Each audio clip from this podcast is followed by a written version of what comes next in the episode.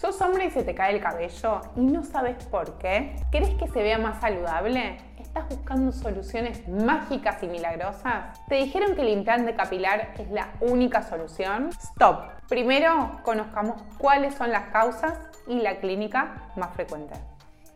Hola a todos, bienvenidos a mi canal. Soy la doctora Vani G, médica, dermatóloga, tricóloga, especialista en pelo y cuero cabelludo y hoy vengo a responderte sobre un tema que me encanta y no suelo hablar tanto porque hablo más de la mujer. ¿Qué es la alopecia androgenética masculina? La alopecia androgenética es la forma más frecuente de la alopecia en los varones, afectando a más de un 60% de los hombres a lo largo de toda su vida.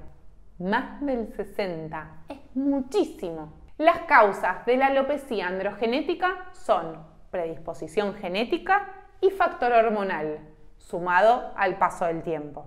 En los hombres que comienzan con alopecia androgenética suelen existir antecedentes familiares directos. Miremos a mamá como a papá. ¿Cómo tienen el pelo? ¿Y tus hermanos?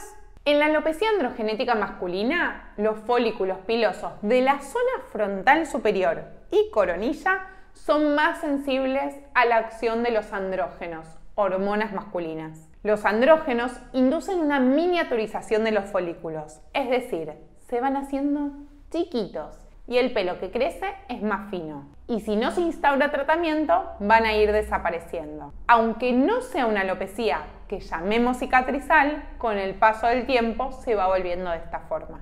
Hoy en día tengo pacientes que comienzan a consultar desde los 20, 25 años o incluso a edades más tempranas a más predisposición genética aparece mucho más temprano.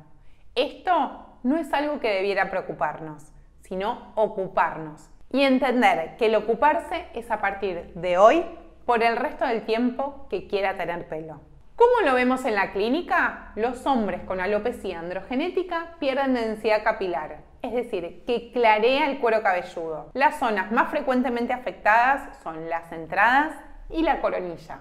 El pelo se vuelve más fino, inmanejable, cubriendo mucho menos al cuero cabelludo. No obstante, hay pacientes que presentan una pérdida difusa a lo largo de la región superior del cuero cabelludo. Al inicio, muchos lo notan sobre todo con el pelo mojado o cuando se miran en los espejos de los ascensores con luz más intensa. Existen diversos grados de alopecia androgenética, yendo del más leve al más avanzado. No todos los pacientes con alopecia androgenética van a llegar al grado más avanzado, aunque si no se instaura tratamiento, lo habitual es que el curso de la alopecia androgenética sea lentamente progresivo, especialmente si comienza desde la juventud.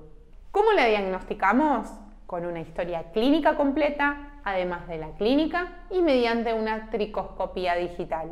Así vemos la cabeza de un paciente con alopecia androgenética y al realizarle la tricoscopía vemos cómo el pelo se volvió mucho más fino después de tanto tiempo. Incluso tiene daño solar porque el pelo no estuvo protegiendo. Muchos de los pacientes nos preguntan si pueden iniciar con el implante capilar. Así no tienen que hacer un tratamiento médico, tomar medicación. El implante capilar no es un tratamiento de inicio en la alopecia. La clave del éxito del implante está en comenzar con un tratamiento médico, lograr recuperar la mayor cantidad de pelo posible, incluso mejorando la calidad del pelo a trasplantar. No podemos perder de vista que de esta forma vamos a necesitar cubrir mucha menos superficie del cuero cabelludo, por lo que vamos a necesitar menos pelo a trasplantar. Guido es paciente de Vigear. Cuando consultó, lo evaluamos, le hicimos la tricoscopía digital, tenía gran cantidad de pelos miniaturizados y le indicamos un tratamiento que combinaba medicación con mesoterapia y plasma rico en plaquetas. Después de unos meses de tratamiento, aumentó su densidad y calidad de pelo. Así como Patricio, que consultó por un implante, pero comenzamos con tratamiento médico y hoy llevamos seis meses con una muy buena evolución.